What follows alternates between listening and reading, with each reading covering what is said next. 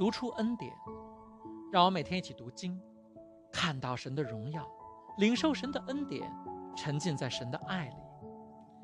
上一次我们讲到创世纪第二十四章的九到十四节，亚伯拉罕的老仆人来到哈兰为以撒找新娘。老仆人在开始寻找新娘之前做的第一件事就是祷告，他求神给他好机会，然后他求神为他做选择。他如何让神为他做选择呢？他跟神对了一个暗号。他祷告说：“啊我向哪一个女子说，请你拿下水瓶来给我水喝？她若说请喝，我也给你的骆驼喝。愿那女子就做你所预定给你仆人以撒的妻。这样。”我便知道你施恩给我的主人了。话还没有说完，不料利百加肩头扛着水瓶出来了。利百加是比土利所生的，比土利是亚伯拉罕兄弟拿鹤妻子密加的儿子。那女子容貌极其俊美，还是处女，也未曾有人亲近她。她下到井旁打满了瓶，又上来。仆人跑上前去迎着她说：“求你将瓶里的水给我喝一点。”女子说：“我主请喝。”就急忙拿下瓶来，托在手上给他喝。女子给他喝了，就说：“我再为你的骆驼打水，叫骆驼也喝足。”他就急忙把瓶里的水倒在水槽里，又跑到井旁打水，就为所有的骆驼打上水来。老仆人跟神所对的暗号，是让神给我们指引的一种方式，但是这是一种要慎重使用的方式。这暗号必须是合情合理的，有可能出现的情况。同时，这暗号出现的概率是比较低的。老仆人所定的暗号不单纯是一个暗号，能够在给老仆人水喝之后，还去为十头骆驼打水的人，应该是符合亚伯拉罕心意的新娘。要知道，骆驼最能耐旱，也最能喝水，他们一次喝够水可以管七个月，所以能去一次次给骆驼打水的人。一定是很会照顾人、很有爱心的人。神果然响应了老仆人的祷告，老仆人话音未落，利百加就出现了。他果然照着老仆人所求的那样给骆驼喂水，但是老仆人并没有马上认定利百加。圣经说，那人定睛看他，一句话也不说，要晓得耶和华赐他通达的道路没有。老仆人没有因为一个暗号对上了就认定是神的旨意。而是很认真地继续分辨，亲爱的弟兄姐妹，当神带领我们的时候，不会只给我们一个绿灯。格林多前书说：“因为神不是混乱的作者，而是平安的作者。”如果你心里含糊，不确定这是不是神的指引，多半不是。当你跟随神的时候，心里一定很平安，知道自己肯定没有弄错。经上说：“骆驼喝足了。”那人就拿一个金环，重半舍克勒，两个金镯，重十舍克勒，给了那女子，说：“请告诉我，你是谁的女儿？你父亲家里有我们住宿的地方没有？”女子说：“我是密加与拿赫之子比土利的女儿。”又说：“我们家里足有粮草，也有住宿的地方。”那人就低头向耶和华下拜，说：“耶和华，我主人亚伯拉罕的神是应当称颂的。”因他不断地以慈爱诚实待我主人，至于我，耶和华在路上引领我，直走到我主人的弟兄家里。老仆人问清楚了利百加的出身来历，发现利百加居然是亚伯拉罕弟弟拿鹤的孙女，这完全符合亚伯拉罕的要求了，又是一个绿灯。老仆人这一回确定了利百加就是神选定的以撒的新娘，马上跪下来赞美神，向神谢恩。所以，跟随神的第六个要领是感谢和赞美神的带领。神让我们感谢他，不是因为他需要我们的感谢，而是因为当我们怀着感恩的心生活，我们更容易获得神的祝福。感谢赞美神，数说神的恩典，给我们一个机会去看到神的美善，看到神是又活又真的在照看我们的生命，让我们更容易看到神的作为，体会神的心意，这样。我们就更容易跟随神的带领。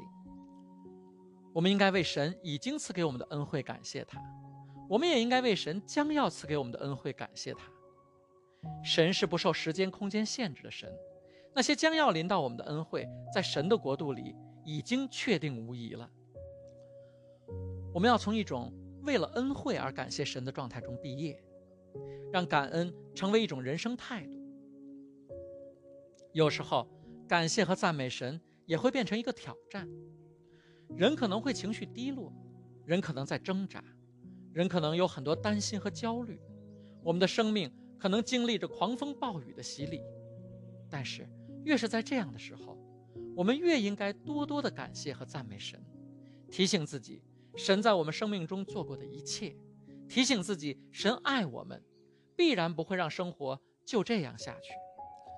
大卫就是在这样的季节里写出了最美的感谢赞美诗。诗篇二十三章是很多基督徒都非常熟悉的诗篇。耶和华是我的牧者，我必不致缺乏。他使我躺卧在青草地上，领我在可安歇的水边。他使我的灵魂苏醒，为自己的名引导我走义路。我虽然行过死荫的幽谷，也不怕遭害，因为你与我同在。你的杖、你的竿都安慰我。在我敌人面前，你为我摆设筵席。你用油膏了我的头，使我的福杯满溢。我一生一世必有恩惠慈爱随着我，我且要住在耶和华的殿中，直到永远。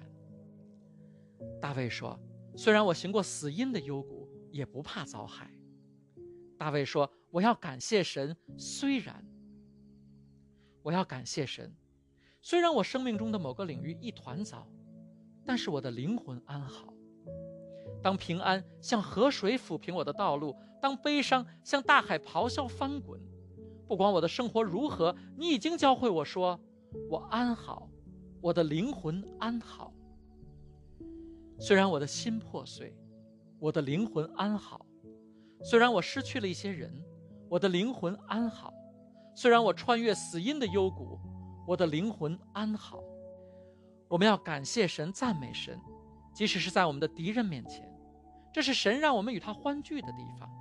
在我们的敌人面前，他为我们摆设宴席。神要我们学会在敌人环伺的地方吃得饱足。当你周围都是敌人的时候，你的眼睛能不能注视我们的神呢？在损失面前，在债务面前，在引证面前，在威胁面前，神为我们摆设宴席，他要我们庆祝、感谢、赞美。他已经为我们完工，已经为我们战胜了这世界。如果你能在黑暗之中，借着上一个季节神赐给你的荣耀安然行走，你就能在敌人面前看到，这是你领受神的大餐的时候。当初摩西让十二个探子去窥探应许之地，十个探子回来都说，那里有许多巨人，我们在他们眼中就像蚂蚱一样。而约书亚和加勒说，只要你们不背叛耶和华，就不必怕那地的人。因为他们是我们的食物，神让敌人变成我们的食物，神用那些想要打倒我们的、击败我们的阴谋做成美酒，做成祝福。亲爱的弟兄姐妹，神的宴席有你的座位，你已经毕业了，你能应对挑战，你能应对困难，你能应对试炼。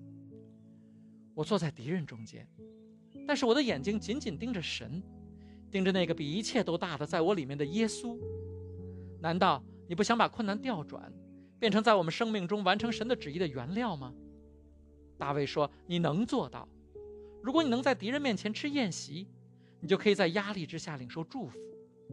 当你在患难中赞美感谢神，你是在为自己准备领受神的供应，慈爱和恩惠就会一路追随你。”在感谢赞美神的祷告中，老仆人说：“耶和华在路上引领我。”这是老仆人教我们跟随神的第七个要领。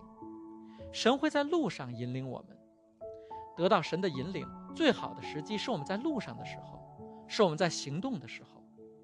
开过车的人都知道，一辆停着的车的方向盘非常重，而车一旦跑起来，调整车的方向就毫不费力。在路加福音五章中，耶稣先是让彼得轻轻地推下船，让船离开岸一点点。彼得顺服了。耶稣讲完道之后，就跟彼得说：“把船开到深水去，把网在那里撒下去。”彼得虽然满心疑惑，心里想：“打鱼的时间已经过了，我刚洗完二十五米长的渔网，我知道那里没有鱼。”但是他还是行动起来，还是把网撒下去了。结果他打到的鱼多到渔网都要破了。最后，耶稣跟他说：“你今后要得人如得鱼。”他就毅然撇下了所有，去跟从耶稣了。耶稣对彼得的带领是一步一步的，而彼得每一步都有回应，都有行动，所以他成为了耶稣的磐石，成为了耶稣教会的基础。在耶稣复活后的五旬节，他站在耶路撒冷的圣殿前，把圣灵祷告进入了人间，他的名字写进了新耶路撒冷的基石上。